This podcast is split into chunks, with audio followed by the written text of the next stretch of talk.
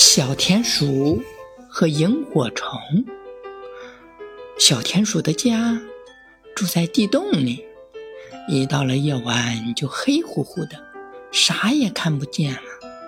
一天，小田鼠走在森林里迷路了，它不禁大哭起来，哭声引来了一群正在嬉戏玩耍的萤火虫。他们问：“小田鼠。”你怎么了？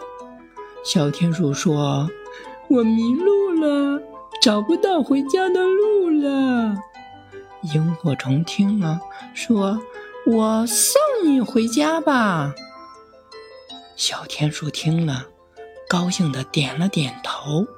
萤火虫们照亮了小田鼠脚下的路，这下小田鼠终于找到了自己的家。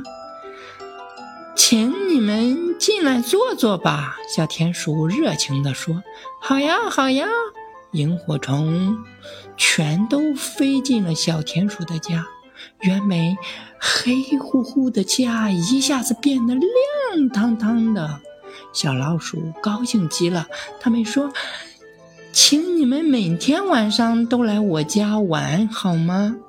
萤火虫点了点头，说：“没问题，没问题。”从那以后，萤火虫每天晚上都来小田鼠家找它玩。小田鼠的家里再也不是黑乎乎的啦。